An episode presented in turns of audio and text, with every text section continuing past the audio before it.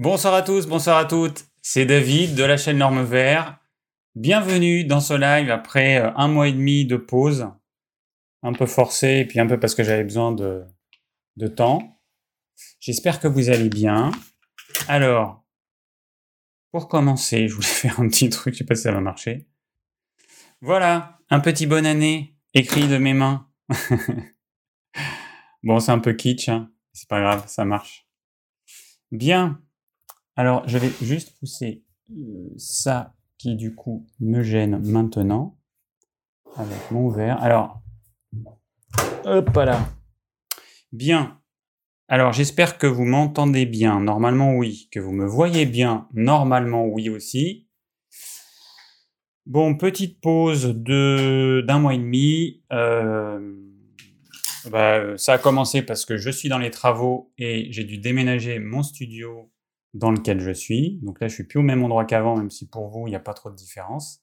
Je suis dans une autre pièce à cause des travaux et puis parce qu'il faisait hyper froid là où j'étais. C'est une pièce en travaux. Il faisait 11 degrés. Là, il doit faire 16, 16, 17. Euh, c'est bien chaud à côté, croyez-moi. Et du coup, euh, bah du coup, j'ai dû déménager mes affaires et puis euh, mettre dans une autre pièce qui était en bazar que j'ai dû ranger.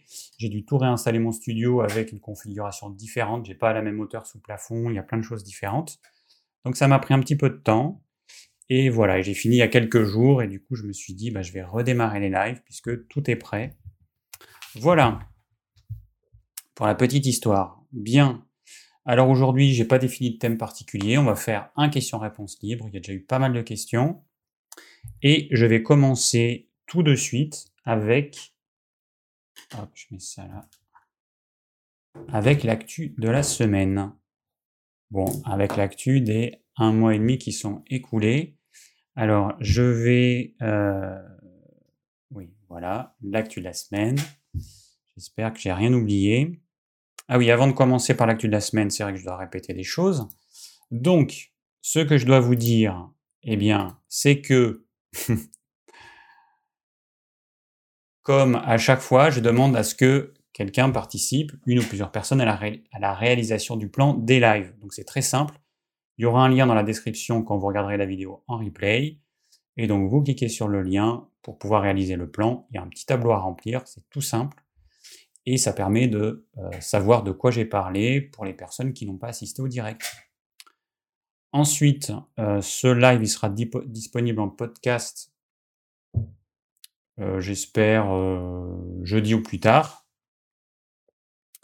Et puis, et puis, si vous avez des questions, vous avez un lien qui se trouve sous la vidéo. Vous cliquez sur le lien, vous remplissez le formulaire de façon à ce que je puisse afficher les questions à l'écran. C'est quand même beaucoup plus sympa. Voilà. Alors là, j'ai fini pour cette partie-là. Donc, nous allons commencer l'actu de la semaine par, par mon repas du jour mon repas du jour. Alors, qui a commencé par, il faut que j'appuie là-dessus, par, alors on voit pas bien parce qu'il y a un reflet, mais bon, c'est un, potage. Alors des fois, on, boit juste le, bouillon, et puis des fois, on boit bouillon et légumes. Voilà, donc là, c'était première entrée pour se réhydrater. Ensuite, euh, faut que j'appuie, je pense, là. Voilà, ça, c'était mon entrée. Endive, chou rouge, Mmh, qu'est-ce qu'il y a d'autre? Un peu de salade rouge, type, euh, je sais plus comment ça s'appelle, c'est un nouveau nom. Bref. Ensuite, ça c'est l'assiette de François, qui lui aime bien les légumes froids, il n'aime pas les légumes chauds et surtout pas les légumes d'hiver. Donc, sa façon de les manger, voilà des poireaux en haut et puis sur la gauche des choux de Bruxelles, euh, qu'il va manger avec la sauce de la salade. Ensuite, en plat, eh bien, des poireaux qui étaient froids, que j'avais fait la veille, avec les choux de Bruxelles. Normalement, j'en mange beaucoup plus des choux de Bruxelles, mais il restait que ça. Et puis au centre, eh ben, en fait, j'avais de la hampe, qui est un morceau de bœuf, que j'ai haché avec de l'oignon rouge. Euh, qu'est-ce que j'ai mis? Du piment, piment frais qui est au congélateur, un peu de sauce de soja et, et du poivre. Sur le dessus, un peu de basilic de cet été que j'avais congelé. Et donc j'ai fait cuire ça, euh, bon, comme une espèce de steak haché, sauf que ça ressemblait à rien, mais bon, c'est pas grave, c'était quand même bon. Et puis en dessert, eh bien, petit chocolat, de, des restes de Noël que m'a ramené ma maman de, de, Paris. Voilà. Bon, il est censé plus en avoir euh, pour François, parce qu'il est gourmand, sinon il mange les miens, mais bon, on va dire qu'il n'y en a plus. voilà mon repas du jour, donc c'est pour vous montrer un petit peu ce que je mange. Alors, euh, ok, donc je vais faire afficher ce petit bandeau pour que vous rappeliez que les questions, c'est dans le formulaire. Ensuite, eh ben, on va continuer notre actu du jour. Alors, il y a un certain nombre de choses. Euh,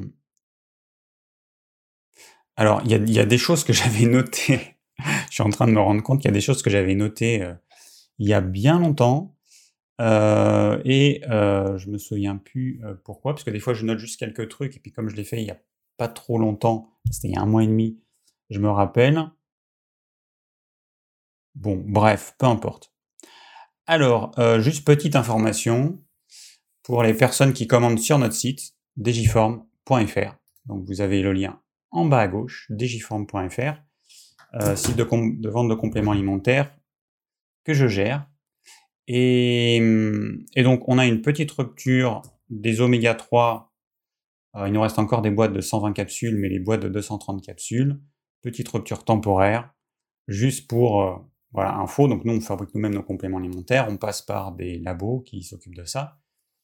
Et donc, bah là, le labo qui gère ça, tout était prévu pour avoir les oméga 3 et aussi l'huile de nacre d'ailleurs, fin décembre. Je lui envoie ce qu'on appelle le BAT, le bon à tirer, pour qu'il puisse euh, envoyer ça à l'imprimeur et faire imprimer les étiquettes. 1er décembre, normalement tout est nickel, et on appelle le 20. Et ce cher monsieur, il avait toujours rien envoyé à l'imprimeur. Donc il se retrouve avec des boîtes avec les capsules d'oméga 3 toutes prêtes, sans les étiquettes. Et donc je lui dis mais pourquoi euh, vous n'avez pas envoyé les étiquettes le 1er décembre puisque j'ai fait exprès de vous les envoyer euh, tôt pour que vous ayez le temps de les faire imprimer euh, à l'imprimeur et qu'ensuite quand vous faites la production, eh ben, vous avez juste à coller les étiquettes. Bon bref, il m'a dit que blablabla. Bla, bla, bla, bon, il a essayé de, de dire je sais pas quoi parce que je sais pas pourquoi il a pas fait. Bref, il a oublié, j'en sais rien, il n'a pas voulu me le dire. Toujours est-il que, eh ben, du coup, on a une petite rupture temporaire. Donc, on va les recevoir d'ici une dizaine de jours, maximum deux semaines. Donc, patience. Voilà. Pour la petite histoire, le monde du complément alimentaire, et puis travailler avec des, euh, bah, sous-traitants, euh, parce qu'on n'a pas un labo à nous, évidemment, eh bien, c'est pas toujours évident. Voilà. Normalement, ça se passe bien, et là, eh ben, euh, moins bien que d'habitude.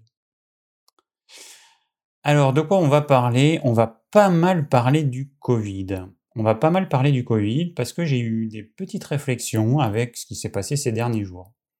Alors, on va commencer par quoi? On va commencer par, euh, bon, un truc tout simple. Il y a des gens qui me demandent une cure d'élimination du vaccin. Ils disent qu'est-ce que je dois prendre comme complément alimentaire pour éliminer le vaccin que je me suis fait injecter? Bon, il faut savoir qu'il n'y a rien qui élimine le vaccin. Il y a des protocoles, souvent homéopathiques, où on peut mettre euh, des compléments alimentaires. Donc, il y en a qui vont prendre du charbon végétal, il y en a qui vont prendre des plantes pour le foie, il y en a qui vont prendre tout un tas de choses. Il faut euh, du NAC, par exemple, NAC. Donc, c'est un produit qu'on a depuis il n'y a pas très longtemps et c'est vrai que c'est intéressant puisque c'est un précurseur d'un super antioxydant qu'on appelle le glutathion. Bon, mais il faut savoir que euh, tout ça, c'est purement hypothétique. On ne sait pas dans quelle mesure ça va éliminer et qu'est-ce que ça va éliminer exactement. Donc, pour moi, il n'y a rien qui élimine le vaccin. Voilà. Après, on peut prendre des produits qui vont peut-être un peu limiter la casse, j'en sais rien. Mais pour l'instant, c'est, on est dans le flou. Hein. On ne sait vraiment pas où on va, on ne sait pas, on sait rien en fait. Alors, on va enchaîner avec la mort des frères Bogdanov, qui sont morts du Covid. Alors, on entend partout la même chose. Donc, il y a eu le premier, euh, l'un des deux frères, qui est mort euh, une semaine avant l'autre.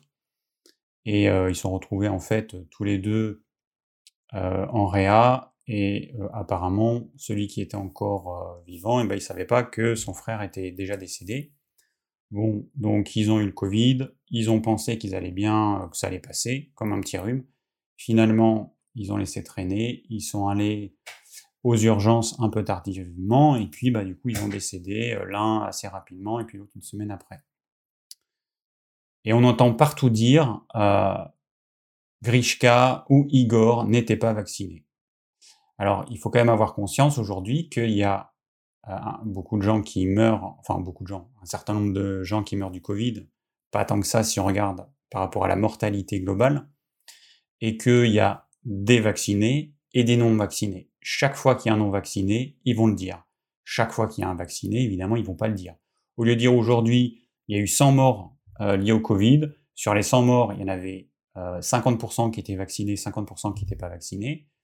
Eh ben, ils vont mettre l'accent que sur les que les non vaccinés, ce qui est quand même assez agaçant. Alors, euh, les frères Bogdanov, ils faisaient du sport, ils buvaient pas d'alcool, ils mangeaient VG. Et en fait, donc c'est ma maman qui m'a raconté cette histoire. Elle écoutait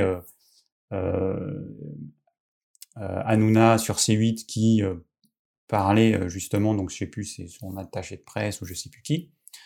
Et donc ce monsieur qui disait, il n'était pas contre le vaccin, contrairement à ce qui est dit, mais en fait, ils étaient anti-médicaments. Ils ne se soignaient que par les plantes, ils ne mangeaient que des graines, ils ne buvaient jamais d'alcool non plus, ils préféraient boire de l'eau ou un jus de fruits, et cela même dans les soirées mondaines. Voilà, en fait, ils n'étaient pas contre le vaccin, mais ils se croyaient insubmersibles, ils pensaient qu'ils étaient en bonne santé, qu'ils faisaient du sport et qu'ils se sentaient très bien et qu'ils n'en avaient pas besoin. Voilà. Et donc c'est Cédric André qui a euh, dit ça. Et euh, bah, du coup, ce qui est quand même euh, assez flagrant, c'est le fait qu'il mangeait, enfin il dit qu'il ne mangeait que des graines. Donc il devait avoir un repas végét... une, alimentation végétarienne. alors je ne sais pas ce qu'il mangeait, je ne sais pas ce qu'il a voulu dire par là parce qu'il n'a pas détaillé. Est-ce que c'était essentiellement des céréales? Est-ce que c'était des graines germées? Je n'en sais rien. En tous les cas, il y a des chances qu'il ne mangeait pas de viande.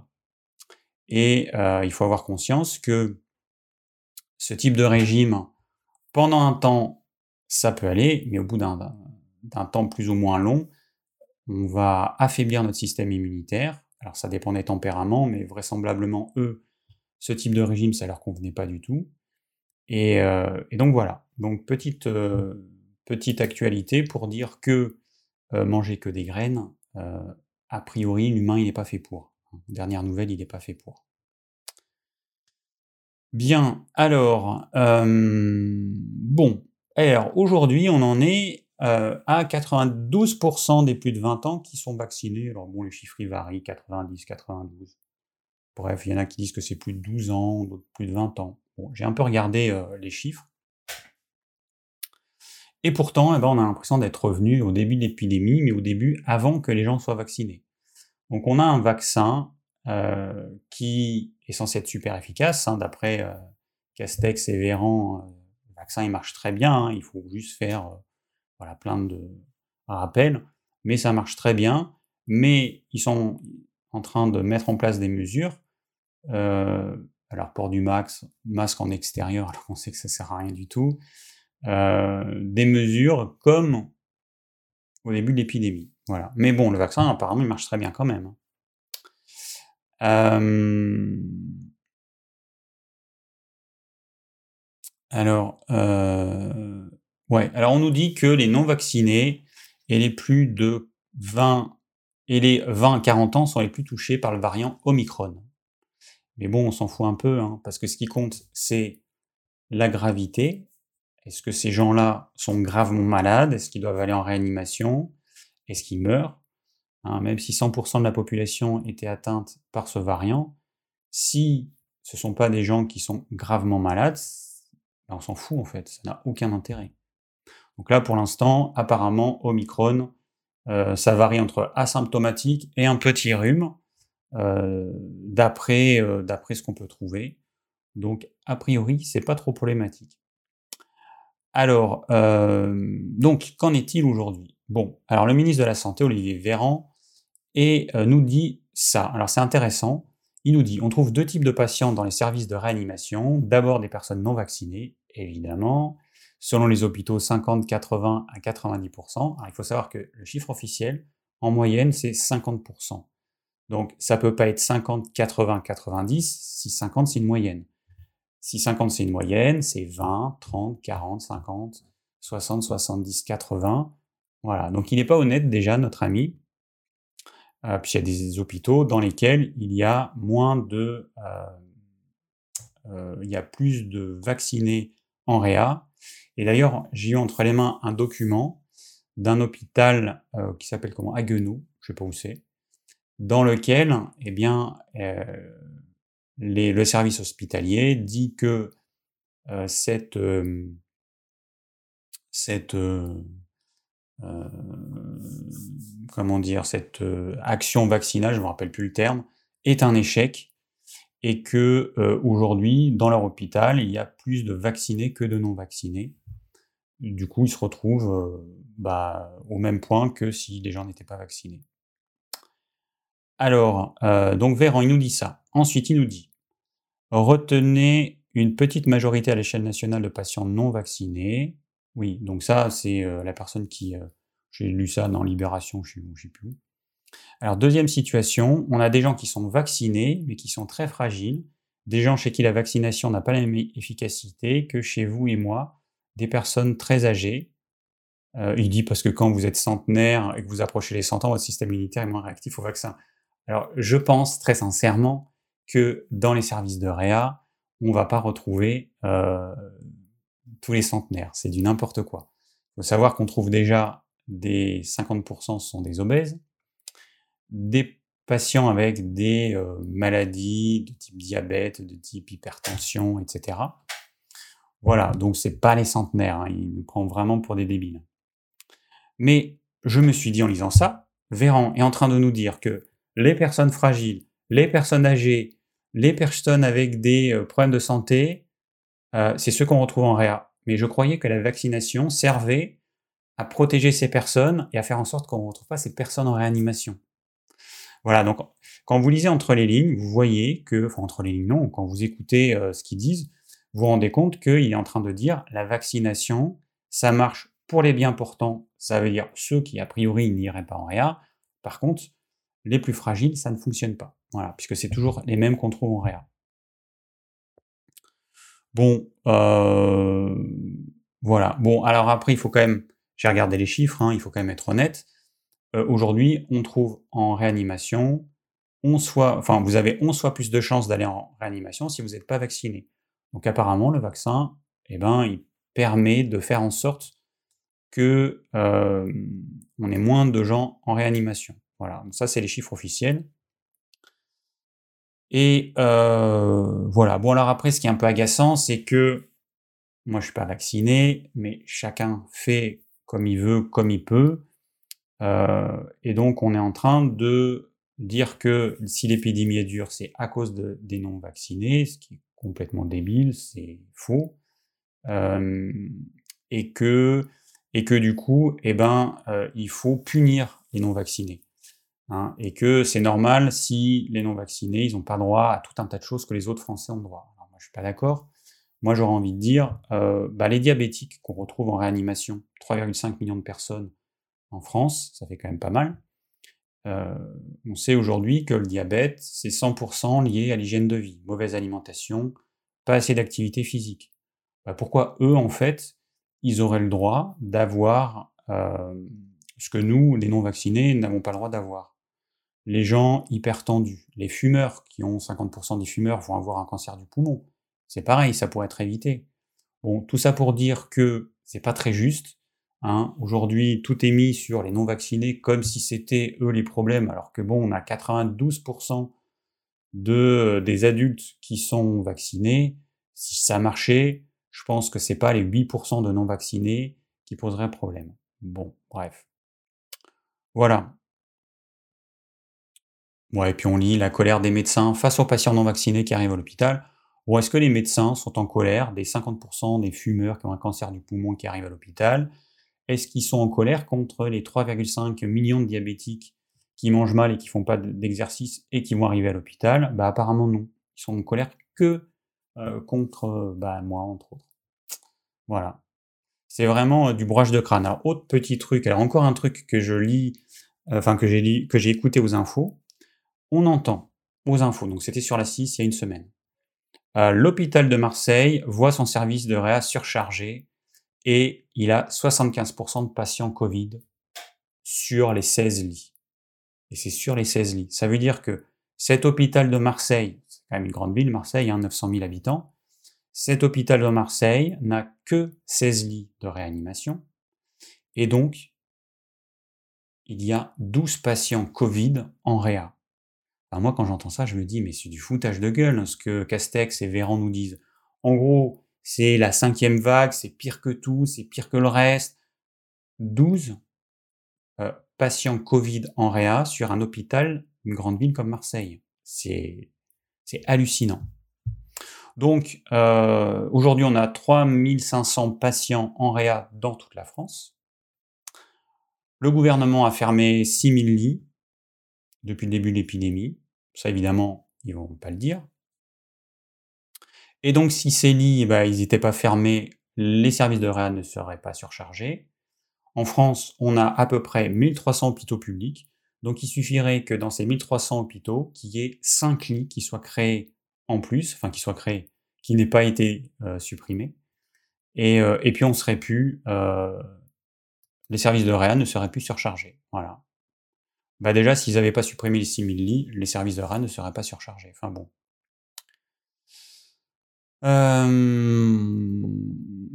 Bon, alors, euh, alors, petite remarque à titre personnel.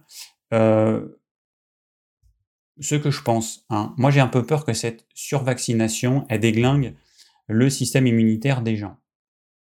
Euh, alors, je rappelle juste que dans toute l'histoire de la vaccination, on n'a jamais vu un vaccin euh, efficace trois mois. Ça n'existe pas.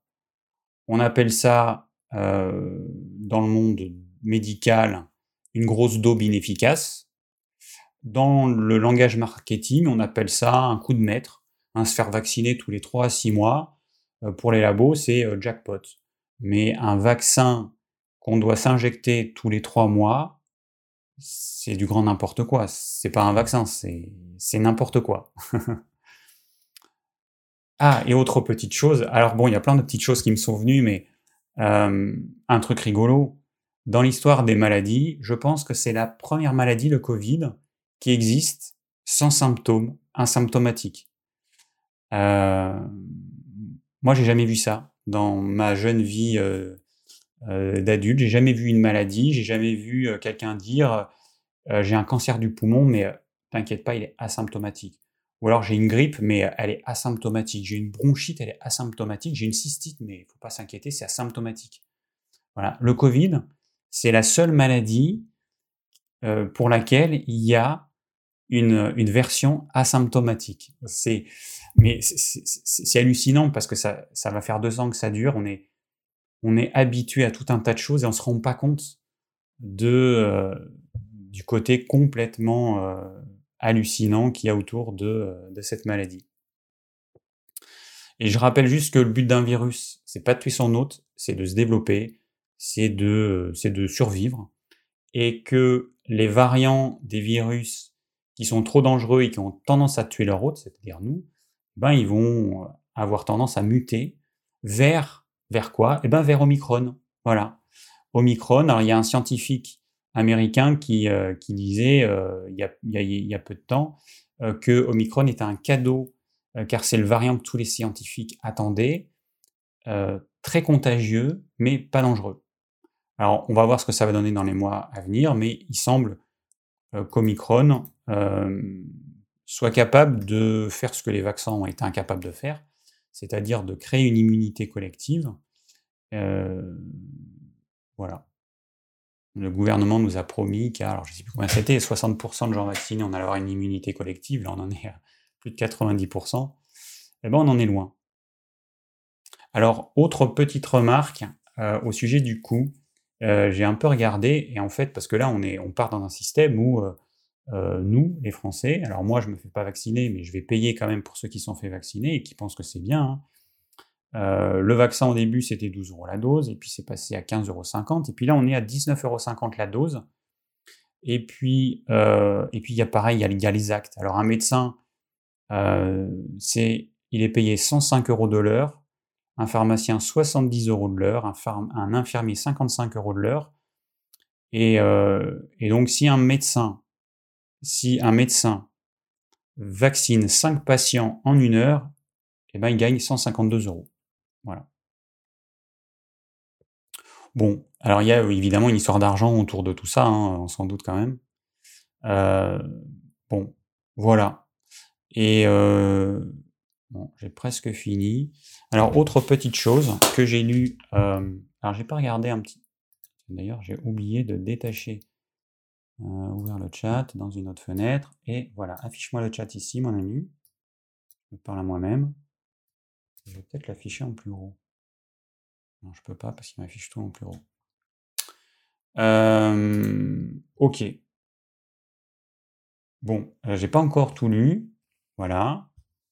Il y a des vœux, il y a plein de choses. Euh, alors, oui, donc dans mon magazine, Addiction sans libérer. Alors, donc c'est le magazine Alternative Santé. Je regarde parce qu'il a changé plusieurs fois de nom. Dans le dernier numéro, il y a des trucs intéressants. Alors, un article, glucosamine chondroïtine, des bénéfices insoupçonnés. Alors, c'est un des compléments alimentaires qu'on vend. Et, euh, et du coup, euh, bah tiens, je vais vous montrer. Et du coup, eh bien, euh, alors il faut que je fasse ça et ça. Yes. Voilà, en ce moment, il y a une promo. Donc profitez-en si cela vous intéresse. Alors, un article qui nous dit que, je ne vais pas tout vous lire l'article, hein, parce qu'il est un petit peu long, mais en résumé, euh, une étude américaine a montré que sur euh, presque 17 000 participants, que la prise de glucosamine chondroïtine tous les jours depuis au moins un an était associée à une réduction de 39% de la mortalité, toutes causes confondues, et une réduction de 65% des décès liés aux cardiopathies. Après, il y a également euh, une diminution d'une protéine qui est un marqueur des réactions inflammatoires, donc de 23%. Voilà, bon, il y a plein de choses intéressantes. Donc, je ne savais pas qu'il y avait des indications euh, autres que euh, problèmes articulaires, problèmes rhumatismaux, etc. Alors après, il y avait une autre chose que je voulais vous dire. Ah oui, un truc que je ne savais pas, ondes électromagnétiques, un dépistage gratuit. Alors, le gouvernement il a mis en place un service pour pouvoir tester euh, son exposition aux ondes. Peut-être que je teste pour voir euh, ce qui se passe, mais euh, c'est intéressant du coup, euh, parce que moi je suis sensible à ça, il y a plein de gens qui sont sensibles à ça. Qu'est-ce qu'on a encore? Bon, un additif alimentaire qu'on trouve dans plein plein d'aliments, le E466, la carboxyméthylcellulose. Alors quand les gens voient cellulose, ils imaginent que c'est quelque chose de naturel parce que la cellulose, effectivement, c'est ce qu'on trouve dans tous les végétaux. Sauf que quand on dit le nom complet, c'est plus très naturel. Voilà, c'est un émulsifiant de synthèse. Et donc lui, en gros, il va perturber le microbiote intestinal et il va être capable de favoriser la prolifération de certaines bactéries qui sont pas top pour nous. Voilà. Bon, et on apprend que le fluor, il va être retiré des dentifrices euh, parce que les jeunes enfants, ils se sont rendus compte que les jeunes enfants avalent le, avalent le fluor, ce qui va créer une fluorose qui entraîne des petites plaques blanches, vous savez, sur les dents, là, on voit, euh, moi je vois des jeunes encore, des jeunes de, de 20, 30 ans qui ont ça, euh, et donc il va affaiblir les dents des, jeunes, qui va, une, qui va entraîner une intoxication au fluor. Et puis, et puis, et puis, et puis voilà, c'est déjà pas mal. Bon, voilà, voilà les, petites brèves qui sont intéressantes. ah oui, un autre truc, hein, je rigole. Ça fait des dizaines d'années que les médecins donnent de l'aspirine à quelqu'un qui a eu un problème cardiaque parce que ça permet de fluidifier le sang. Et donc là, on, voit, euh, l'aspirine serait en fait associée à un risque augmenté d'environ 25% de développer une insuffisance cardiaque. Voilà. Bon. Encore les, les aberrations. Euh, et donc ça, ça fait euh, des dizaines d'années que ça dure. Bien. Fini pour l'actu de la semaine. On va passer maintenant aux questions. Euh, alors je vous rappelle les questions. Hein. vous les posez dans... Euh, tiens, je vais marquer ça. Vous les posez dans, à travers le, formulaire qu'il y a juste en dessous. Alors, j'ai changé un petit peu la présentation. Vous allez me dire si c'est mieux ou pas, parce que je trouvais que ça se voyait pas trop. Euh, donc voilà. Alors attendez, que je me mette déjà au bon endroit. Ok. Et euh, alors ça, je vais l'enlever. Et ça, je vais l'afficher. Voilà. Non. Là, ça s'affiche. Voilà.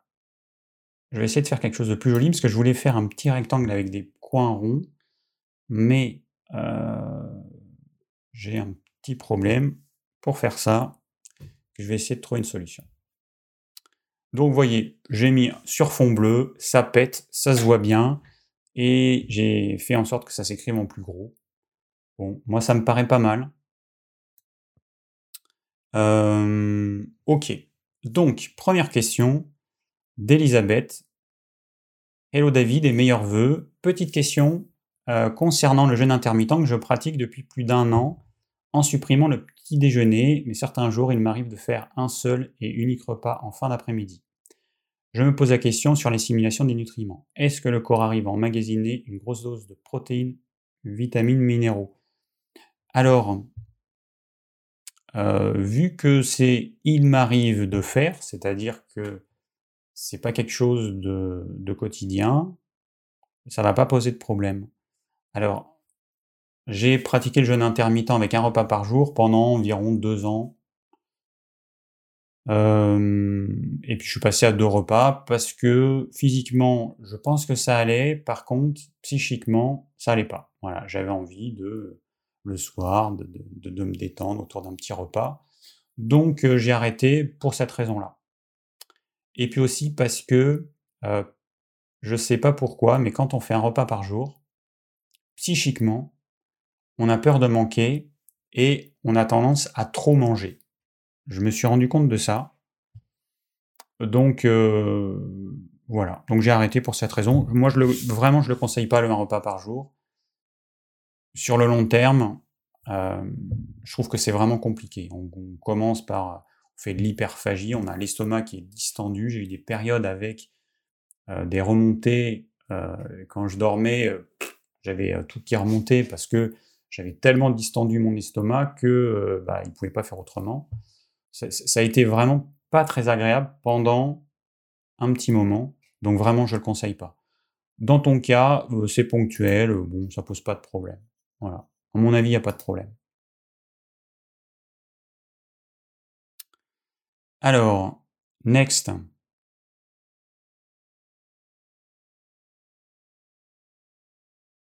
Oui, il y a Esther qui nous dit que au sujet du, du fluor, ben, que ses enfants ont des taches blanches sur les dents. Alors moi, je n'ai, je pense que j'ai jamais avalé le dentifrice. Euh, j'ai jamais avalé le dentifrice. J'ai des souvenirs de quand j'étais très très jeune et, je pense que j'ai jamais avalé. Ma sœur non plus, je pense pas. Mais, euh, mais bon, c'est vrai qu'il y a plein d'enfants qui n'avalent. Et puis, vu qu'on fait des dentifrices qui sont tous plus bons les uns que les autres, forcément. Alors ensuite, bon, alors du coup, comme j'ai agrandi, agrandi le texte, eh ben, il n'y a pas toute la question qui s'affiche parce qu'il y a des fois, il y a des gros pavés. Et, du coup, bah, il y a des petits points. Voilà. Alors Sylvie, bonjour David. Il est souvent dit que les aliments acides perturbent la digestion de l'amidon en neutralisant l'amylase salivaire. C'est vrai. Peut-on manger un aliment acide avant ou après l'aliment contenant de l'amidon Par exemple, comme un fruit 30 minutes avant? Et alors combien de temps après? Les topinambours, inuline, seront-ils perturbés par un aliment acide? J'avais lu qu'en pratique, la plupart des gens n'avaient pas de problème avec ces associations. Alors, entre ne pas ressentir de problème et ne pas en avoir, c'est une chose. La digestion, c'est biochimique. C'est pareil pour tout le monde. Il n'y a aucune exception. C'est que quand je mange un morceau de pain, de pommes de terre, de riz, de lentilles, de tout ce qu'on veut, de tampinambour, dès qu'il y a une partie amidon, ma salive, elle va prédigérer cet amidon et le transformer en sucre plus simple. Si je mets de l'acidité, la salive est inactive. Chaque enzyme, on a des enzymes qui sont produites dans la bouche, l'amylase salivaire, on a aussi une lipase. Ensuite, on a des enzymes qui sont produites dans l'estomac, et donc elles, elles fonctionnent en milieu acide. Et on a des enzymes qui ensuite vont être produites dans l'intestin grêle, et elles, elles fonctionnent en milieu alcalin, basique. Donc, euh, chaque enzyme, elle a son pH qui lui est propre pour pouvoir être opérationnelle. Donc c'est simple. Je mange un fruit une demi-heure avant mon repas. Euh, est-ce que il aura quitté l'estomac suffisamment rapidement? C'est pas sûr. Donc moi je conseille plutôt une heure avant le repas. Mais pour que ça marche, il faut que l'estomac soit vide. Sinon, les fruits dans un estomac qui n'est pas vide, ça va perturber l'estomac. Et l'exemple, c'est les gens qui mangent des fruits au goûter. 99 fois sur 100, leur estomac n'est pas vide. Donc la digestion est en cours et donc le fruit que les gens vont manger vont perturber la digestion du repas qui n'a pas encore fini d'être digéré. Donc les gens, ils ont, euh, ils ont l'impression qu'ils digèrent mal et c'est pas une impression, ou ils peuvent avoir des remontées. Euh, Donc euh, voilà, l'idéal c'est une heure avant le repas. Alors ça dépend de la quantité des fruits. Si tu manges juste une pomme, bah, peut-être qu'une demi-heure ce sera suffisant à tester quand des gens disent non, moi, tout va bien, je mange des fruits au début, pendant ou juste après mon repas, tout va bien. Bon, bah, tout va bien, ça veut dire quoi? Ça veut généralement dire que les gens ne sont pas connectés à leur ressenti corporel et que tant qu'ils n'ont pas une crise d'appendicite, ils ressentent rien. Et du coup, voilà, alors je, dis, je donne l'exemple de crise d'appendicite pour montrer une douleur intense, mais pas, c'est pas ça qui va, c'est pas le fait de manger des fruits euh, à la fin du repas qui va vous donner ça. Mais voilà, tant qu'ils n'ont pas une douleur vive, ils ressentent rien. Et c'est beaucoup de gens, c'est comme ça. Donc, euh, en gros, que ce soit du topinambour, de la pomme de terre ou tout ce que tu veux, si tu veux économiser ton énergie, parce que la salive, elle est quand même produite, cette salive, elle est produite, elle utilise des nutriments, et elle l'utilise, elle mobilise de l'énergie.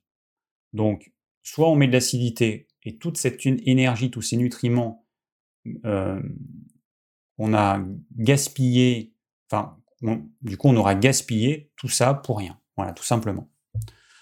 Donc, il vaut mieux eh ben, utiliser ce que le corps a prévu et éviter de mélanger des trucs acides avec les amidons, les féculents, les céréales, les légumineuses, les oléagineux, etc. Alors après les repas, bah, c'est simple. Quand on mange, à peu près une heure après le début du repas, notre euh, estomac va commencer, seulement une heure après le début du repas, il commence à produire de l'acidité.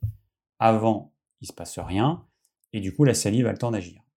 Donc en gros, on pourrait dire qu'on pourrait manger les fruits une heure après le début du repas. Voilà. Mais attention, ce n'est pas le seul problème. Un fruit sont des sucres simples.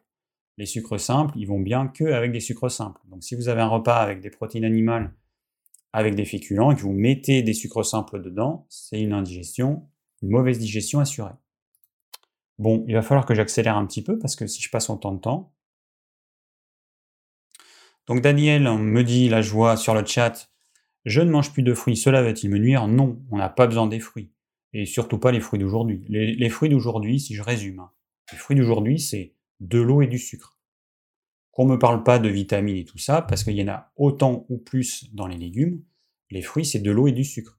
Pourquoi est-ce que les gens mangeraient plus volontiers des fruits que des légumes? Bah, Parce qu'il y a du sucre, tout simplement. Voilà, on est accro au sucre. C'est la, c'est l'unique raison. Il n'y a aucune autre raison. Les fruits, on en mange parce que c'est sucré. Il faut pas, il faut pas se voiler la face. Donc, on peut manger des... Moi, en hiver, je ne mange quasiment pas de fruits. C'est euh, exceptionnel quand j'en mange. Par contre, je mange des légumes euh, crus, radis noirs, fenouil, endives, les types de salades qu'on a en hiver, carottes râpées, betteraves râpées, euh, du chou, etc. Il y a plein de légumes, il y a plus de vitamine C dans du chou rouge, dans 100 g de chou rouge que dans 100 g d'orange. Voilà. Alors, autre question. Une question de Camille. Bonjour David, mon conjoint souhaite s'étoffer musculairement tout en gardant une alimentation saine sans tomber dans les régimes extrêmes à base de protéines, type blanc de dinde. Aurais-tu des conseils à donner? Alors, bah écoute, c'est très simple. Euh, bon, je connais pas son tempérament. Si c'est un tempérament mince comme moi, eh ben, il faut qu'il fasse du renforcement musculaire. Il peut faire un peu de hit, pas d'endurance, pas de footing, pas de vélo, pas de choses comme ça il va avoir tendance à puiser dans ses muscles euh, qui vont être transformés en partie en énergie.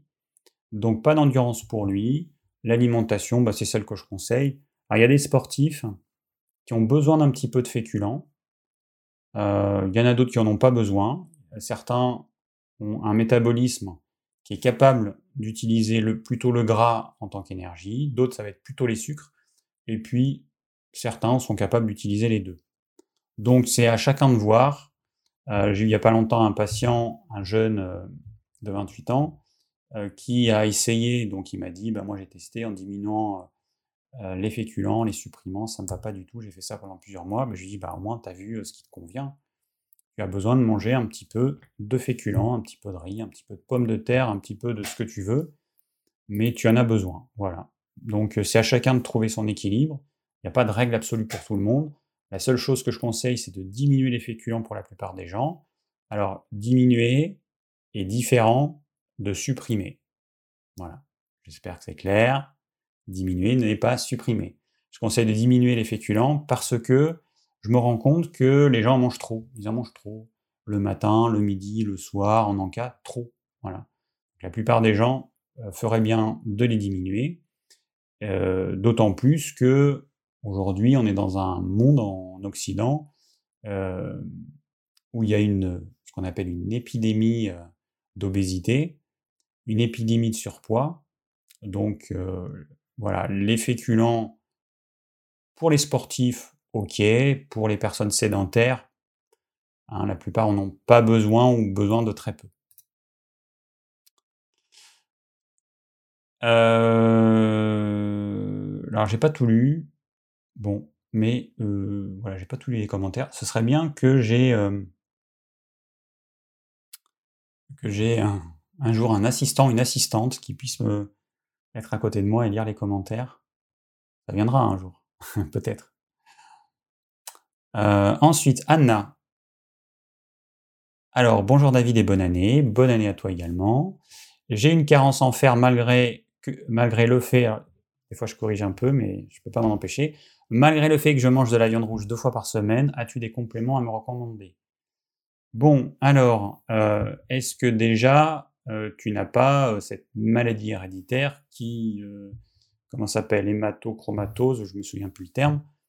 Bon, il faut voir s'il n'y a pas un problème déjà à ce niveau-là. Donc il y a une minorité de gens qui ont cette maladie héréditaire, et là, bah, je ne sais pas trop ce qu'il faut faire, j'en ai pas l'expérience avec des patients. Voilà, après je sais pas si donc tu es une jeune femme, 34 ans, donc je ne sais pas si tu perds beaucoup de sang pendant tes règles, si tu as des règles vraiment abondantes. Et puis peut-être que deux fois par semaine, c'est pas suffisant pour toi. Hein. Peut-être qu'il faudrait que tu en manges tous les jours. Pendant un certain temps, il faudrait peut-être que tu en manges tous les jours, tout simplement. Il ne faut pas oublier que ce qui est conseillé pour monsieur et madame tout le monde, c'est pas la même chose que pour une femme enceinte, une femme qui a des difficultés à assimiler le fer. Voilà, c'est pas du tout la même chose. Donc peut-être que toi, tu aurais besoin de manger euh, du boudin rouge, du foie, de la viande rouge euh, une fois par jour. Peut-être, je ne sais pas. À tester. En tout cas, euh, peut-être que tu peux le tester. Il y a des gens qui ont peur de la viande rouge. Ça va pas vous tuer si vous mangez de la viande rouge tous les jours pendant 6 mois, 1 an, 2 ans, 3 ans. faut faire la différence entre les gens qui se gavent de viande rouge deux fois par jour, et généralement c'est associé, c'est pas que la viande rouge, c'est associé avec de la charcuterie, du fromage et des féculents. Et généralement, pas de légumes, ou quasiment pas, c'est juste pour décorer. Donc n'ayez pas peur de la viande rouge, on en trouve de la viande rouge de qualité, et il y a des tempéraments qui en ont besoin. C'est vraiment un besoin vital. Next. Alors là, c'est une longue question, moi je vois tout le texte. Bonjour David, tout d'abord un grand merci pour vos conseils hyper pertinents. J'ai remarqué que j'avais énormément de lectures en commun avec vous. Ma dernière est Vous n'avez pas Alzheimer du docteur Jean-Paul Curté. Il propose différentes modifications, notamment euh, dans notre hygiène de vie, nos suppléments alimentaires et nos choix nutritionnels. Deux de ces affirmations m'ont choqué. La première, il demande de bannir la viande car beaucoup trop acidifiante. Or, comme vous le dites dans nombre de vos vidéos, certaines protéines ne se trouvent que dans la viande animale. Alors je rappelle juste une chose à ce euh, docteur Curté, qui le sait, mais bon, comme euh, beaucoup de gens qui confondent l'alimentation avec la religion, lui je pense que c'est ça. Après, alors c'est pas très gentil ce que je dis, mais regardez à quoi ressemblent les gens. C'est pas toujours facile de trouver leur âge, mais regardez à quoi ils ressemblent, et peut-être que vous direz est-ce que j'ai envie de suivre ses conseils ou pas? Voilà. Bon, euh, donc ce monsieur qui donne des conseils d'ordre religieux et pas alimentaire, hein, puisque c'est une religion euh, dans laquelle il est, il oublie de dire que ce qui est acidifiant, c'est toutes les protéines, qu'elles soient végétales ou animales. Quand on dit acidifiant, ça veut dire quoi acidifiant? Si je mesure le pH de mon morceau de viande, c'est le pH du sang, donc c'est 7,0 je sais plus combien. 7,035 je sais plus quoi, peu importe. pH neutre. Si euh, je mesure des céréales, je sais pas le pH qu'il est, ou des légumineuses, on va être entre neutre et légèrement acide. Bon. Mais quand on dit acidifiant, c'est que lorsqu'on va digérer cet aliment, on va le couper en petits morceaux et dans le sang, c'est les acides aminés qui vont passer quand on va les, les utiliser, il va y avoir des déchets, comme l'acide urique par exemple, qui sont des déchets acides. C'est pour ça qu'on dit que c'est acidifiant. C'est que c'est pas acide au départ, mais ça va euh, entraîner des déchets acides que le corps va devoir éliminer. Sauf que euh, dans le sang, ce sont des acides aminés. Que les protéines viennent de lentilles ou qu'elles viennent de blanc de poulet, au départ, on a des protéines végétales ou animales, mais ce sont des protéines, c'est-à-dire euh, des, acides aminés qui sont collés les uns aux autres. Donc à la fin, on a des acides aminés dans le sang, et donc à la fin, quand on va les utiliser, on aura des déchets acides dans tous les cas. Donc il oublie de dire ça, et du coup, c'est, à mon avis, c'est malhonnête. Ensuite, alors la deuxième chose, me dit Fabienne, euh, qui découle directement de la première, et qu'il demande de remplacer la viande par une alimentation à base de soja.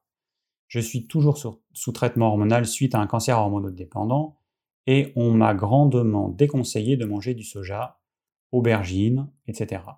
Il affirme que ces conseils ne sont plus d'actualité. Qu'en pensez-vous? Avez-vous des informations sur ce sujet? Merci d'avance pour votre aide. Peut-être qu'un sujet sur les maladies neurologiques, Alzheimer, Parkinson, sclérose en plaques, pour intéresser votre communauté. Bon, alors, bah, ce qui est certain, c'est que dans le soja, on a deux choses. On a des phytohormones qui vont perturber le système hormonal aussi bien des hommes que des femmes. Euh, donc ça peut féminiser les hommes, c'est-à-dire qu'on va avoir des hommes, des jeunes hommes. Alors, chez les enfants, c'est la cata. Hein, c'est la cata. Euh, on peut avoir des jeunes garçons qui ont des seins, qui, euh, poussent. Et puis on a des anti, anti hormones, anti-hormones thyroïdiennes notamment, dans le soja. Donc, euh, c'est pas du tout anodin. Nous, le soja, ça fait depuis combien de temps on consomme le soja en France? Alors moi, mes grands-parents, ils n'ont jamais entendu parler du soja. Euh, mes parents, quand ils étaient jeunes, jamais.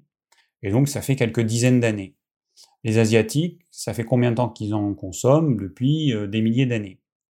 Et c'est surtout que là-bas, ils le consomment fermenté.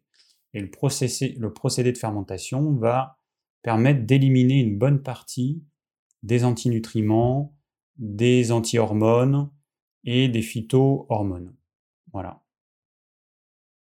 Donc ce monsieur Curté, à mon avis, ce docteur Curté, eh ben, il dit pas mal de conneries. Donc attention, euh, attention, attention. Next. Voilà. Gabriel. Alors Gabriel, euh, bonsoir et bonne année David, bonne année à toi Gabriel. Petit problème de mathématiques pour bien commencer cette nouvelle année. Les recommandations journalières officielles de l'ANSES concernant la nutrition sont 20% de protéines, ok, 40% de lipides, euh, et ne pas dépasser 100 grammes de sucre par jour pour rester en bonne santé. Donc si on prend un homme moyen de 70 kg ayant besoin d'environ 2500 kcal par jour, cela fait, je reprends ma lecture là, 500 kcal de protéines, soit 125 grammes, ce qui est déjà énorme. Alors 125 grammes de protéines, euh, oui c'est énorme parce que ça équivaut à 500 euh, grammes de viande. C'est pas mal, hein Ça fait beaucoup.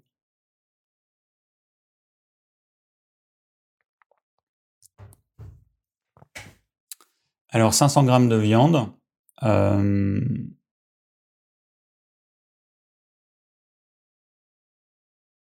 réfléchis juste. Oui, c'est ça. 500 grammes de petit, euh, petit ange qui passe. 500 grammes de viande. C'est pas mal, hein Alors 1000 kcal de lipides, 110 grammes 8 cuillères à soupe. Alors ça, c'est pas un problème. 100 grammes de sucre, donc 400 euh, kilocalories. Total 1900 calories au lieu de... Non, nécessairement que le compte n'est pas bon. Quel est le ratio idéal? De macronutriments selon toi Alors 20, 40. Euh, ben après, j'imagine que euh, il y a 40% de glucides, hein, logiquement. Je pense que tu as oublié les glucides. Alors, dans les glucides, euh, hmm, je sais pas. Bon, alors le sucre, 100 grammes de sucre, s'il parle de sucre blanc, c'est absolument énorme. Quand on parle de sucre, des fois, on parle de glucides simples et complexes. Glucides simples, c'est tout ce qui a un goût sucré. Glucides complexes, c'est euh, les céréales, les légumineuses, les oléagineux, pain, patrie, pommes de terre, etc. Euh, donc si c'est 100 grammes, ça peut pas être 100 grammes de sucre, euh, parce que c'est énorme 100 grammes de sucre de table. Je ne sais pas. En tout cas, c'est... Bon, alors, quand on regarde l'historique des recommandations officielles, c'est du grand n'importe quoi. Il n'y a pas de raison que ça change, euh, même aujourd'hui. Donc euh, c'est quoi? Eh ben c'est quoi? Bah, C'est à chacun de le déterminer, tout simplement.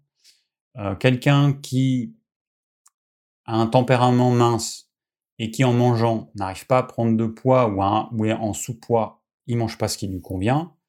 Quelqu'un qui a un tempérament à prendre du poids et qui bah, a tendance à grossir ne mange pas ce qui lui convient. C'est aussi simple que ça. Après, la quantité de protéines animales que je conseille pour quelqu'un de normal, alors plus on prend de l'âge, plus il faudra en, prendre. Hein. Mais on va dire 200 euh, grammes par jour de viande, de poisson, euh, alors pas d'œufs, hein, puisqu'il y a deux fois moins de protéines dans les œufs que dans la viande, donc il faudrait prendre 400 grammes d'œufs pour avoir un équivalent. Bon, à peu près, voilà, 200 grammes par personne. Sachant que certaines personnes se contenteront très bien de 150 grammes, et peut-être que d'autres personnes auront besoin de 250 ou 300 grammes. Ça dépend de plein de choses, mais euh, voilà. Et il faut tester. C'est la seule solution pour voir euh, ce qui nous convient. Il n'y a aucune règle absolue valable pour tout le monde.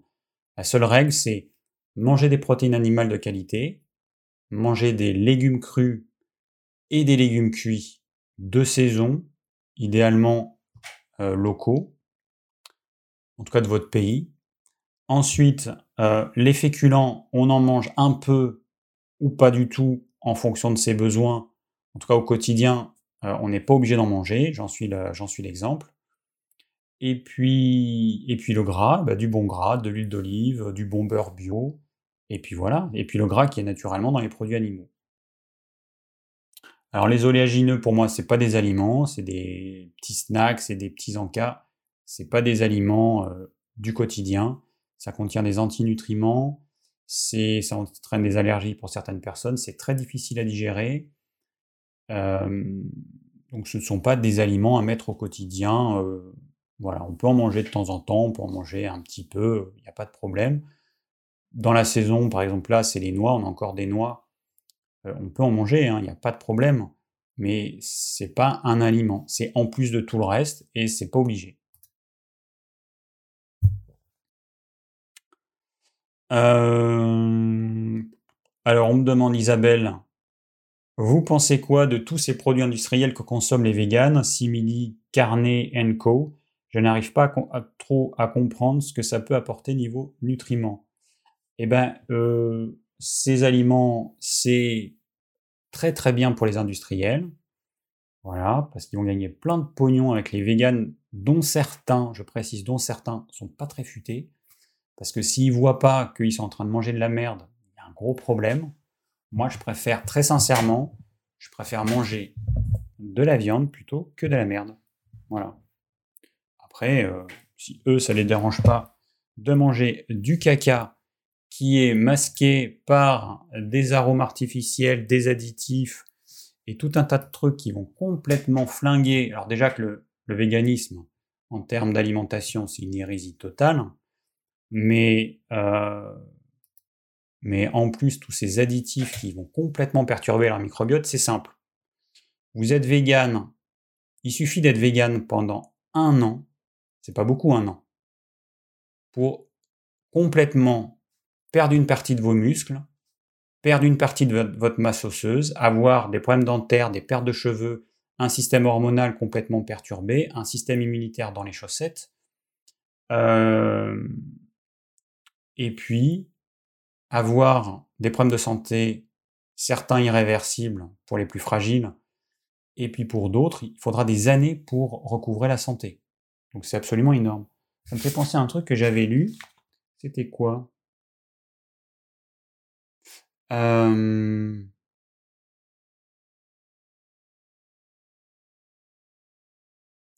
Ouais, je sais plus. J'ai lu un truc, je voulais vous le dire. Bon, bref, je retrouve plus. Bon, voilà, je pense que je suis clair. Hein. Alors ensuite, VV, euh, bonjour et bonne année 2022 à tous les deux. Merci VV, à toi aussi. Je pense que tu as dû déjà aborder le sujet des ongles, mais je ne trouve pas dans quelle vidéo. Ma question est, j'ai les ongles striés qui accrochent et cassent, aussi bien dans la longueur que dans l'épaisseur. Je suppose que cela indique un manque de nutriments ou autre. Merci de nous apporter des pistes d'analyse pour résoudre ce problème. Alors ça peut être lié à un problème au niveau de la thyroïde, ça peut être lié à un problème au niveau de l'hypophyse qui commande la thyroïde, donc c'est soit l'hypophyse qui commande la thyroïde, soit la thyroïde en elle-même, il peut y avoir un problème à ce niveau-là. Ça peut être une carence en protéines euh, et un état de fatigue ou de faiblesse générale, si je résume. Donc, euh, c'est un indicateur qui dit qu'il y a quelque chose qui ne va pas et qu'il serait temps de s'en occuper. Alors, Christiane, lors d'une fibroscopie, on m'a détecté un endobrachiosophage. Quel conseil alimentaire préconisez-vous pour ne pas aggraver ce processus irréversible? Alors, autant vous dire que je ne sais pas ce que c'est qu'un endo machin, donc je vais regarder ce que c'est. Euh, l'œsophage. Alors attends. On va dire ceci là. Je vais regarder ce que c'est. Une sensation de brûlure. Ah, déjà, il y a une faute sur le site. Une sensation du brûlure. Après, le repas vous gêne depuis quelques années. Attention, infligation de persistant peut entraîner un endobrachiosophage. Cette pathologie expose. Ils sont chiants maintenant avec leur euh, accepter ou pas les cookies. Euh, tout le monde répond oui, donc ça sert vachement qu'ils aient fait une loi pour, euh, pour ça. Cette pathologie expose au cancer de l'œsophage. Qu'est-ce que l'endonana Quels sont Alors, alors désigne une transformation progressive des cellules de la muqueuse du bas de l'œsophage en cellules intestinales. Ah. Cette mutation est appelée métaplasie. Ok, mais je ne connaissais pas. Donc pour rappel, euh, l'osophage, eh ben, c'est le petit tuyau qui amène les aliments jusqu'à l'estomac. Donc il va là, il descend à peu près jusqu'au euh, plexus solaire. L'estomac étant sur votre gauche comme ça, derrière la cage thoracique et en contrebas. Euh, donc, eh ben, apparemment, ça peut être lié à un reflux euh, gastro-œsophagien qui dure depuis euh, longtemps et qui va irriter la muqueuse de l'œsophage et qui va entraîner une modification des cellules à cet endroit-là. Alors, je passe mon temps à vous répéter attention, attention aux indigestions, attention à ne pas faire tel et tel mélange parce que vous allez avoir une indigestion. il y a plein de gens qui disent bah non, mais moi j'ai rien, tout va bien, j'ai rien, un petit reflux, mais bon, c'est rien. Mais beaucoup de gens sont complètement déconnectés des sensations corporelles, corporelles et se rendent pas compte que euh, il se passe des choses euh, qui vont pas du tout et qui à terme vont entraîner des problèmes de santé. Donc une indigestion, c'est-à-dire on mange les fruits au cours du repas, on mange trop de sucre, hein, des choses sucrées, hein, par exemple un dessert sucré à la fin du repas avec trop de sucre. Euh, Qu'est-ce que, enfin bon, voilà, toutes les choses, acidité avec féculents, etc., etc. Et ben, à terme, ça va entraîner une indigestion chronique tous les jours de votre vie, tous les jours. Et ben, un jour, vous aurez, alors le un jour, ça dépend des gens. Il y a des gens, c'est au bout de 5 ans, d'autres 10 ans, d'autres 20 ans, d'autres 30 ans. Mais euh, ça va entraîner des problèmes et euh, certains problèmes quand ils arrivent, et ben, ça peut être trop tard et voilà. Donc là, je ne sais pas ce qui peut être fait, sauf arrêter d'avoir une alimentation qui génère des indigestions au niveau de l'estomac. J'en ai parlé plein de fois, je ne vais pas redire, mais c'est toujours la même chose. Bien, alors Delphine, première question. Hmm. Euh, donc Delphine. Alors, quand j'étais enceinte, un médecin m'a dit que beaucoup de personnes étaient carencées en iode. Qu'en penses-tu? Ah ben, je ne sais pas. ça m'étonne vraiment parce que la plupart des gens mangent un sel enrichi en iode. Bon, mais je n'ai pas les chiffres officiels, donc je ne sais pas. Je sais que les produits issus de la mer contiennent de l'iode, mais nous n'en consommons qu'une à deux fois par semaine. Je précise que je suis à 500 km de la mer, donc l'air, les légumes, euh,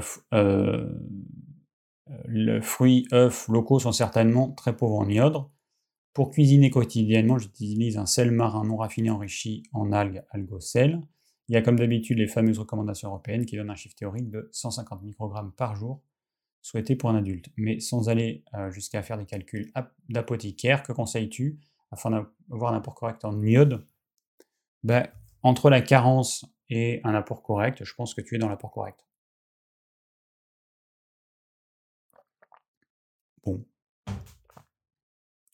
En fait, ce serait bien de euh, bah, qu'il y ait une analyse euh, sanguine qui permette de voir s'il y a vraiment une carence ou pas. Mais bon, euh, à mon avis, il n'y a pas de problème. D'après ce que tu me décris, ce que tu manges, je ne pense pas qu'il y ait un problème. Alors, autre question.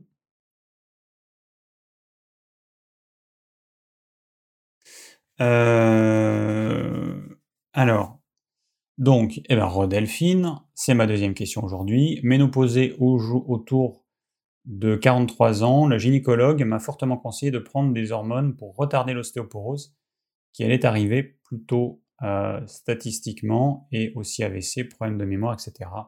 Ne voulant vraiment pas prendre d'hormones, j'ai alors découvert tes conseils en faisant des recherches sur l'ostéoporose. Quoi manger en cas d'ostéoporose en 2018 Voilà, c'est une vidéo euh, qui a été très vue.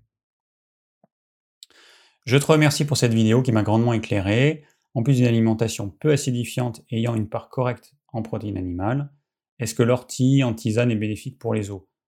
Alors euh, très sincèrement, je pense que manger de l'ortie tel que moi je le fais, pourquoi pas? C'est-à-dire que j'en mange des quantités astronomiques quand j'en mange, quand je fais une soupe aux orties, c'est je prends une grande marmite, la bourre d'ortie mais jusqu'à ce que je puisse rien mettre, je fais cuire, donc ça réduit. Et après, je mets, moi je mets généralement butternut et je mixe. Alors pour me faire des samoussas d'ortie en, remplaçant des orties comme des, des épinards. Mais il faut en manger une certaine quantité. La tisane d'ortie, c'est peanuts. Hein. C'est dans la tisane, il y a uniquement ce qui peut se diluer dans l'eau qu'on va retrouver dans l'eau. Il y a tout un tas d'éléments qui vont rester dans la feuille d'ortie qu'on va jeter.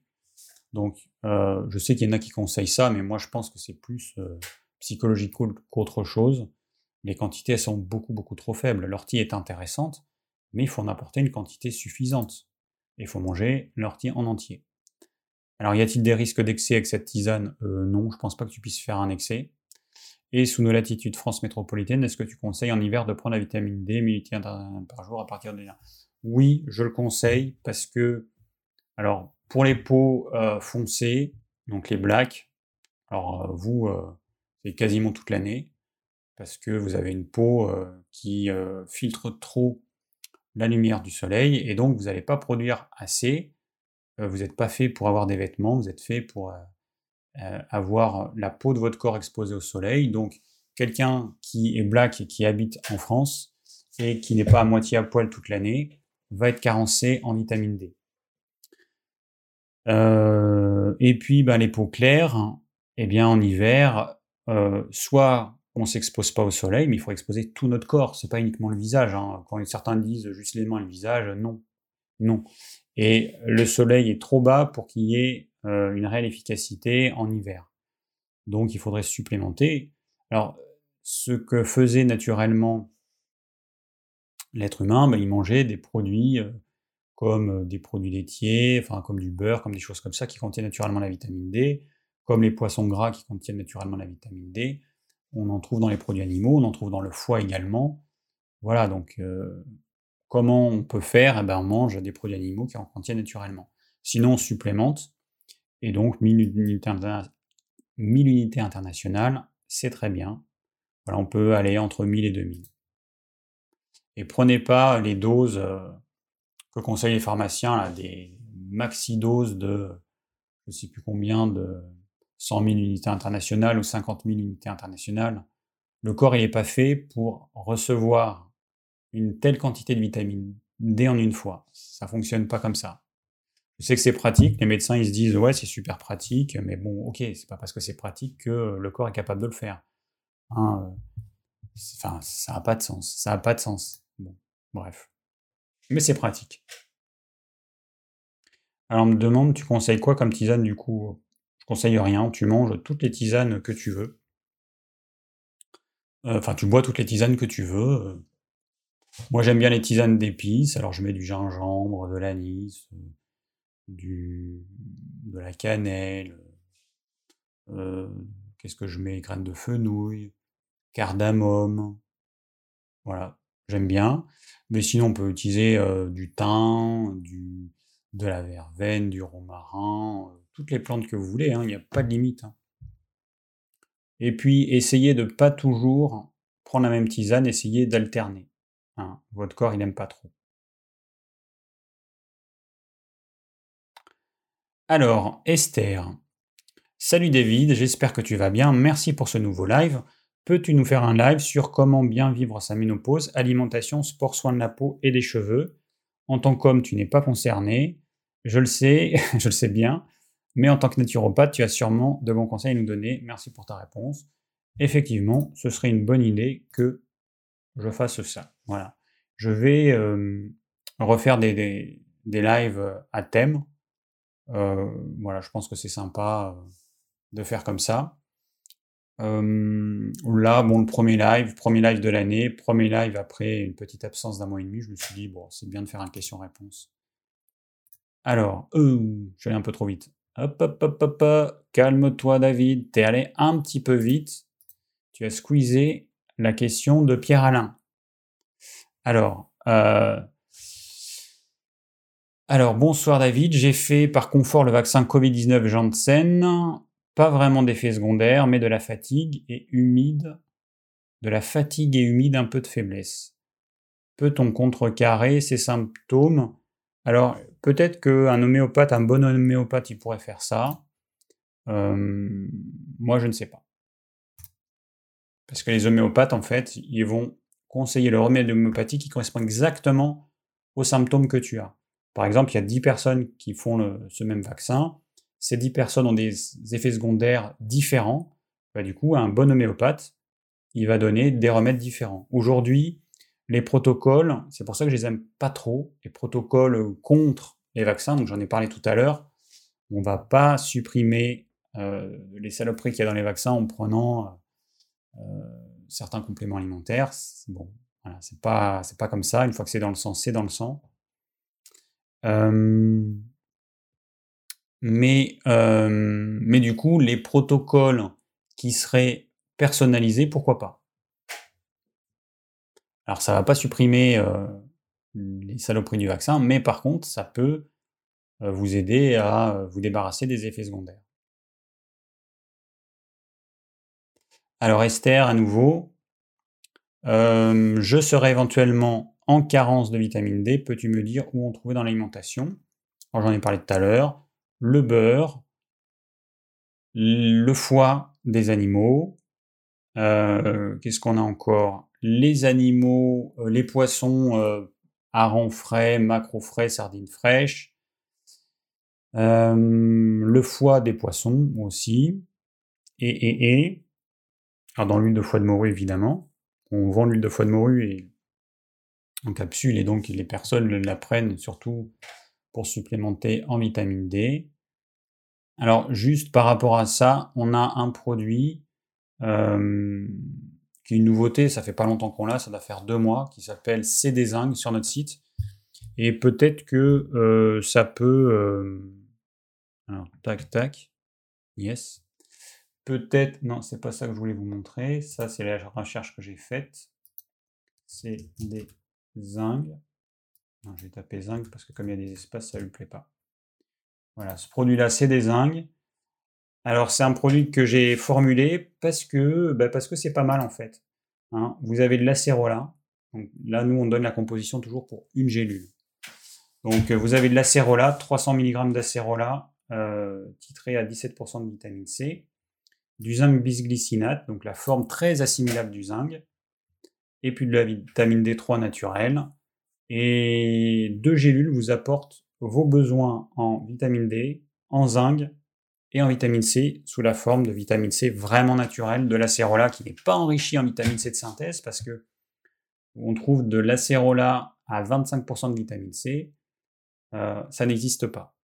La seule solution de faire ça, c'est de rajouter la vitamine C de synthèse ce que font euh, les labos sans trop de problèmes. Ça leur pose pas de problème de euh, mentir aux gens et de leur faire croire que, euh, eh ben, que ça vient, cette vitamine C ne vient que de la cérola. Voilà, donc je pense avoir répondu. Alors, question de Clément. Je pratique le jeûne intermittent depuis maintenant quelques mois. Un repas le matin tôt, et un autre en début d'après-midi, et je souhaiterais savoir s'il vaut mieux consommer des glucides complexes ou des produits laitiers de qualité, donc au lait cru de préférence. Je sais que tu n'es pas trop en faveur des produits laitiers au quotidien, même chèvre et brebis, mais j'essaie aussi de limiter au maximum les féculents, car j'entends beaucoup dire, surtout dans le milieu cétogène, du mal de ces derniers. Le problème est que si on souhaite prendre du poids, donc du muscle, sans féculents et sans produits laitiers, ça risque d'être compliqué, à moins de boire de l'huile. En tout cas, merci pour ton travail qui m'a permis d'en apprendre énormément sur l'alimentation et améliorer mon hygiène de vie. Euh, bien. Alors, bon, comme j'ai expliqué tout à l'heure, peut-être que tu as besoin, tu es un jeune homme de 25 ans, peut-être que tu as besoin d'un petit peu de féculent, un petit peu, et le un petit peu, c'est toi qui vas mettre le curseur euh, où c'est euh, la quantité de féculents dont tu as besoin. Moi, j'ai mangé beaucoup de féculents jusqu'à il n'y a pas très longtemps. Enfin non, euh, non, beaucoup euh, jusqu'à mais euh, je sais plus quel âge. 40, 40 et quelques. Ça fait déjà quelques années que j'en, que j'ai peut-être 40, je me souviens plus quand j'ai vraiment diminué, mais ça fait déjà quelques années que j'ai vraiment diminué les féculents. Et là, ça fait, ça va faire deux ans que je les ai supprimés du quotidien. Bon, alors, donc si tu veux prendre du muscle, c'est simple. Mange. Alors, les tempéraments minces, le gros problème, c'est que leur tube digestif n'est pas très performant. Ce qu'il ne faut pas faire, c'est se transformer en estomac sur pâte, manger 5 repas par jour, comme le conseillent certains. Ça ne marche pas pour les tempéraments minces. Ils vont dépenser plus d'énergie à digérer qu'autre chose. Donc ça ne marche pas. Donc là, toi, tu fais deux repas par jour, nickel. donc, si j'ai bien compris, si tu veux consommer des produits laitiers pour avoir quelque chose de dense, quelque chose qui t'apporte des protéines et de dense, il faut savoir que les produits laitiers sont des protéines incomplètes. Pour faire du fromage, par exemple, tu prends du lait, une protéine complète, tu le fais cailler et tu jettes le petit lait. Donc il y a certains euh, acides aminés qui vont se retrouver dans le petit lait et d'autres dans le fromage. Et du coup, on se retrouve avec des protéines incomplètes par rapport à la viande. Donc, c'est pas équivalent à de la viande. Il faut en avoir conscience.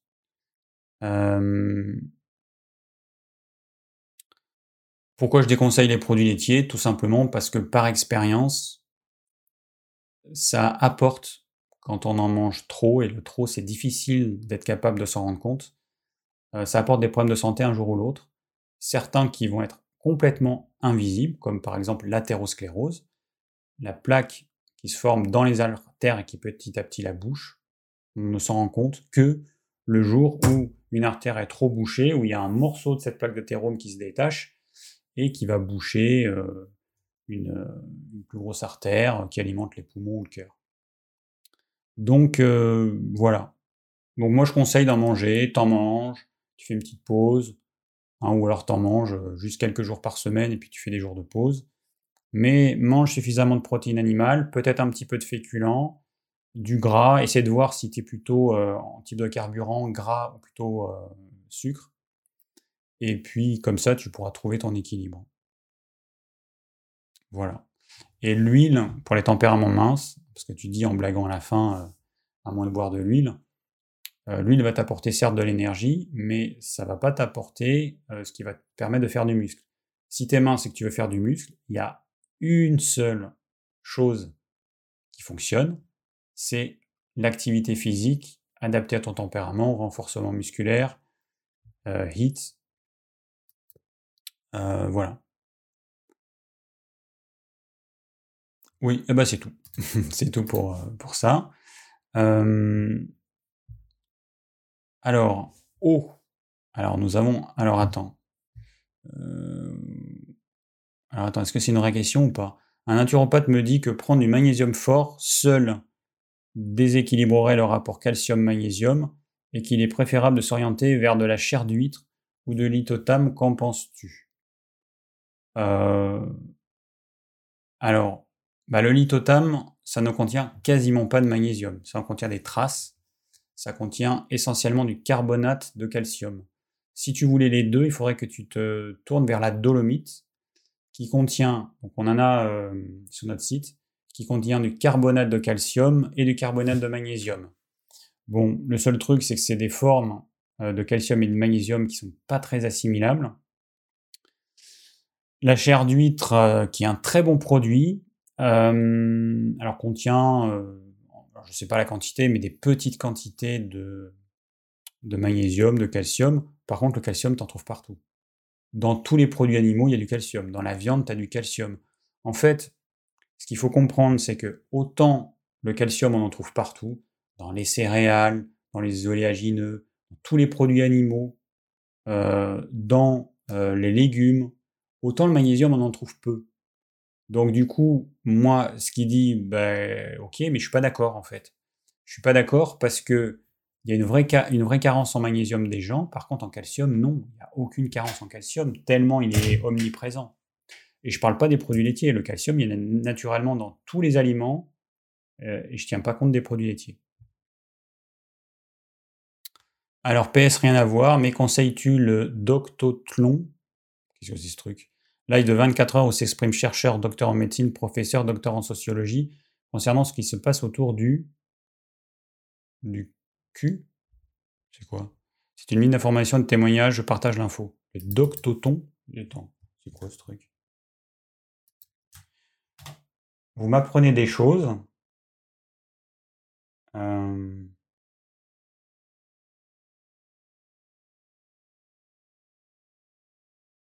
Le Doctothlon, le Téléthon complotiste anti-vax. Ok, euh, bah faut que je regarde, je sais pas. Je ne connais pas et donc merci de me faire connaître des choses que je ne connaissais pas. Alors Mimi, que faire en cas de spasme de la langue et de la mâchoire et de l'œsophage après gros stress côté alimentation et côté complément en sachant que j'ai un taux de fer sérique et de ferritine très bas? Alors je suis désolé, mais je n'ai aucune réponse, je ne connais pas ce type de problème. Euh, je ne sais pas. Donc je ne vais pas te répondre. Armand, je prends de la poudre de lorsque je mange des protéines, qu'en penses-tu?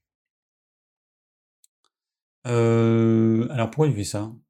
Mmh, mmh, mmh. Pourquoi tu fais ça, Armand? Bon.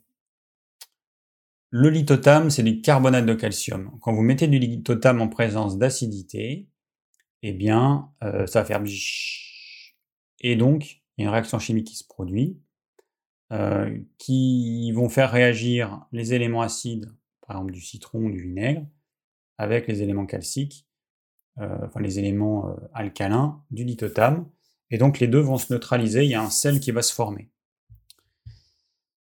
Euh, manger, alors manger du lithotam avec de la viande, en fait, le seul problème, c'est que l'acidité que ton corps produit naturellement, enfin ton estomac pour arriver à digérer les protéines, eh bien il va devoir en produire encore plus, puisqu'il y a une partie qui va être neutralisée par le lithotam donc, euh, je sais pas. Moi, je prendrais peut-être euh, dans un verre d'eau en début de repas plutôt qu'avec la viande. Je ne comprends pas l'intérêt de le prendre avec la viande et je pense que ça peut être contre-productif. Voilà.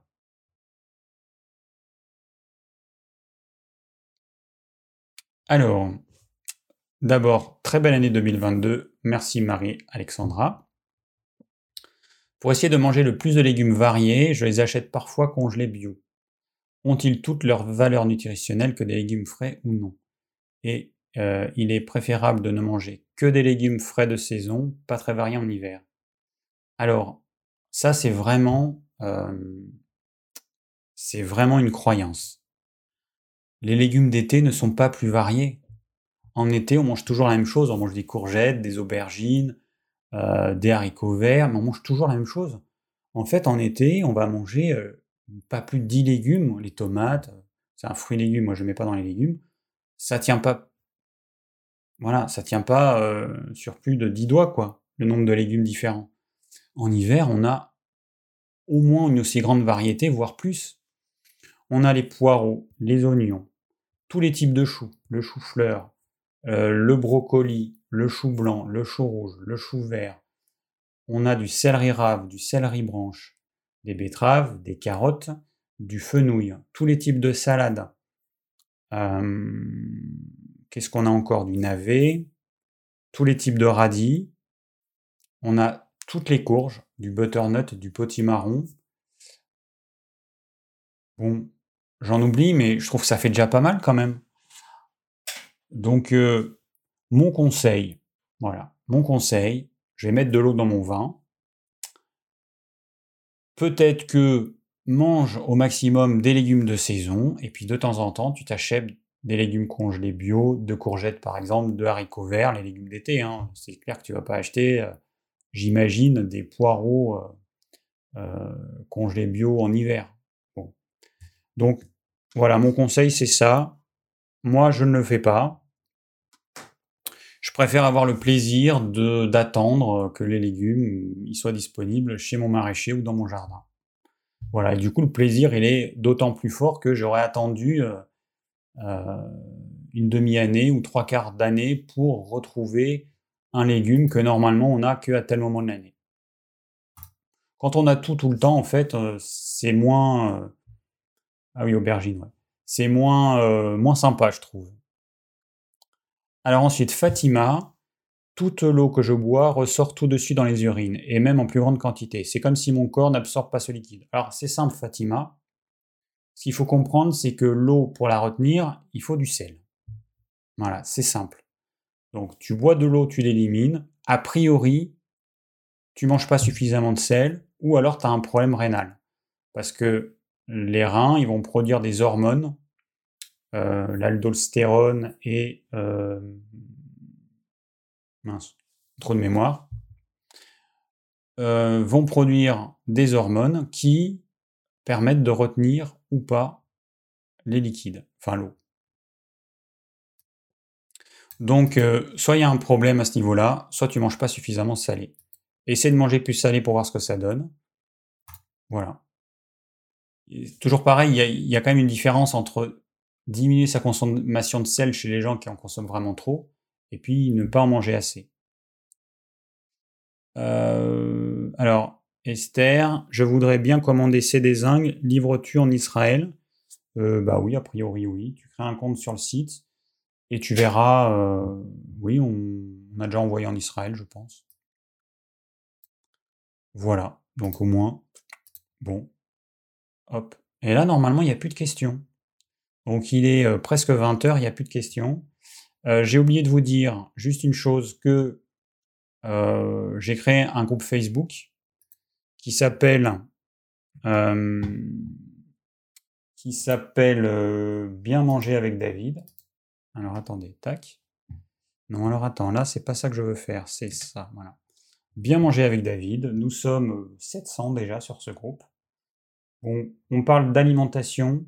Donc, les personnes qui me demandent mon avis sur tel complément alimentaire, telle cure, c'est pas du tout l'endroit. Donc, voilà.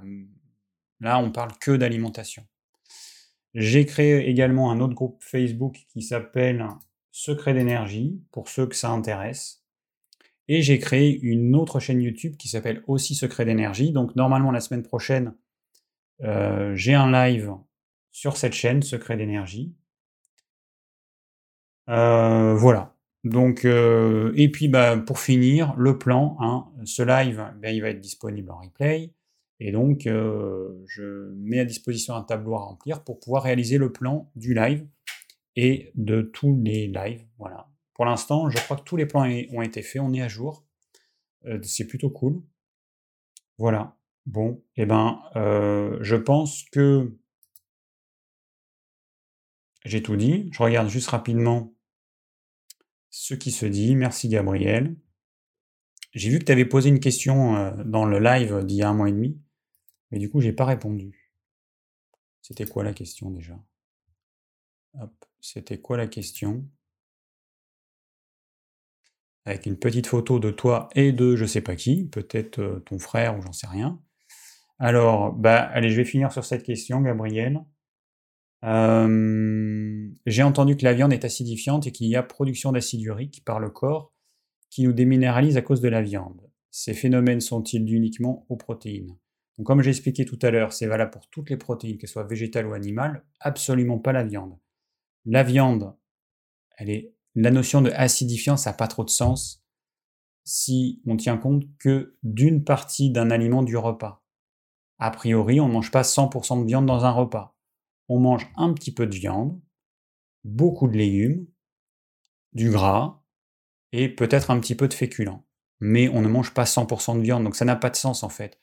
On va avoir des aliments alcalins ou alcalinisants, notamment les légumes, qui vont contrebalancer le côté acidifiant de la viande ou des, lentilles, ou des oléagineux, ou de tout ce qui est acidifiant et qui contient des protéines végétales. Euh, si c'est le cas, des sources de protéines végétales sont-elles aussi Oui, oui, bien sûr. Hein. La seule différence, c'est que quand tu manges, ça c'est le piège des, euh, des végés. Ils vont vous dire, les lentilles, ça contient 24% euh, de protéines comme la viande. Oui, les, les lentilles sèches et crues. Mais aux dernières nouvelles, personne ne mange des lentilles sèches et crues, à part mes poules. Donc, euh, les lentilles cuites ne contiennent que 8% de protéines. Donc forcément, quand euh, tu prends de la viande et que dans la viande, tu as à peu près 25% de protéines, quand tu prends 100 g de viande et 100 g de lentilles, ah bah, c'est sûr que vu qu'il y a trois fois moins de protéines végétales dans les lentilles que dans la viande, eh ben, du coup, c'est moins acidifiant, mais en même temps, ça t'apporte moins de protéines. Voilà. Donc tu seras plus carencé en protéines, d'autant plus que la plupart des gens assimilent très mal les protéines végétales. Ok, euh, da, da, da, bon. Quelle école de naturopathie conseillerais-tu? Écoute, euh, l'école de Jean-Brice Tivan en Alsace, elle me paraît pas mal du tout. T'as l'école de Daniel Kiefer, euh, le Sénato, qui est du sérieux. Après, il y en a que je ne connais pas. Il y en a plein que je ne connais pas. Bon, voilà, donc c'était la dernière question du jour, Gabriel. J'espère que euh, voilà, j'ai répondu à ta question. Je vois que déjà, il y a des gens qui, demandent à, à être sur les groupes Facebook. Donc là, il y a déjà des demandes plusieurs demandes sur le groupe Secret d'énergie, bah c'est cool. Et sur le groupe euh, Bien manger avec David, pareil, voilà, donc il y a des gens qui ne savaient pas que j'avais créé ces groupes Facebook. Donc euh, c'est bien que je le rappelle. Bon, alors normalement, si tout va bien, là je suis dans une pièce euh, qui est attitrée pour ce petit studio YouTube. Donc normalement, je ne vais pas y toucher. Euh, les travaux, il n'y en a pas prévu dans cette pièce, donc je vais pouvoir garder mon petit studio pendant quelques temps. Et euh, du coup, a priori, live la semaine prochaine sur la chaîne Secret d'énergie. Et live, donc d'ailleurs, je vais vous parler un peu de géobiologie parce que je suis en train de, de poursuivre mon cursus de géobiologie. Là, ce week-end, je suis au quatrième module sur six. Donc on a bien avancé. On a vu plein de choses hyper intéressantes. Donc j'en parlerai plutôt sur l'autre chaîne. Euh, voilà, donc normalement, on se retrouve, nous, dans deux semaines, ici même. Et, euh, voilà, ben, c'est tout. Hein. bon, alors maintenant, il faut que je regarde, euh, voilà, que je reprenne mes marques. bon, pour ce soir, c'est tout. Je vous souhaite une très bonne semaine, une très belle année 2022. Et puis, bah, je vous dis à dans deux semaines. Ciao